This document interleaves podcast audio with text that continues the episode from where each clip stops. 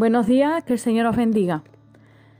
Bueno, pues como cada año, ¿no? Me propongo eh, hacer el plan de lectura, ¿no? De la Biblia. Y la verdad es que hay años que lo he completado y hay años que no. Y precisamente en este me lo estoy tomando más tranquila. Estoy leyendo capítulo por capítulo, pero sí que es verdad que estoy meditando mejor en ella, ¿no? En las escrituras. Porque al final de eso se trata, que meditemos en la palabra. Y bueno, cuando llegué a, la historia de Jacob, ¿no? Que la verdad que es una historia apasionante.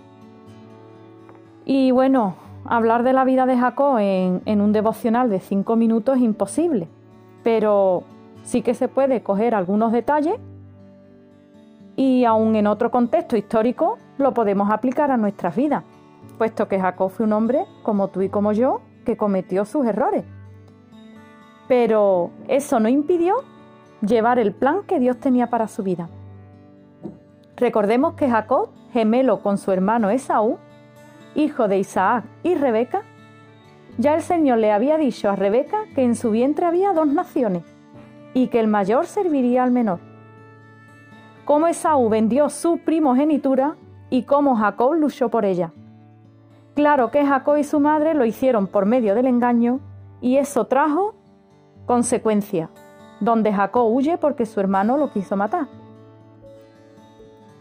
Sin duda alguna, él no iba contento, pero el encuentro con Dios en Betel, Jacob llevaba la esperanza de regresar y de no ir solo. Cuando más tarde regresó, Jacob se asentó en Siquem, en el norte de Israel. Y bueno, al fin y al cabo allí también le ocurrió una, tragedia donde Jacob se vio obligado a salir de ese lugar. Y es que realmente eh, Dios tenía otra misión para él. él no, Dios no lo llamó para que se, se acomodara entre los cananeos. Dios tenía un plan mayor para su vida y ya lo estaba llamando a regresar a Betel, donde él había hecho un voto con Dios, ¿no? Y es donde vamos a ver en el capítulo 35 de Génesis lo que Dios le dice.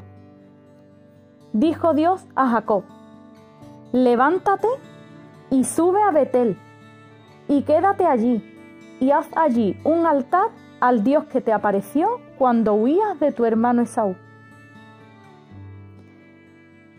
Bueno, eh, me imagino que, Jacob se sentiría seguramente en ese momento derrotado, después de lo sucedido con su familia en, en Pero fíjate que es ahí donde Dios lo animó a que se levantara, que eso no era el fin, sino el comienzo de su nueva vida en la tierra prometida. Y era el momento de salir de ese lugar cómo el Señor le dijo, sube a Betel, que significa casa de Dios. Cómo el Señor lo estaba llamando a Jacob, le dijo, levántate y sube a Betel y haz un altar allí.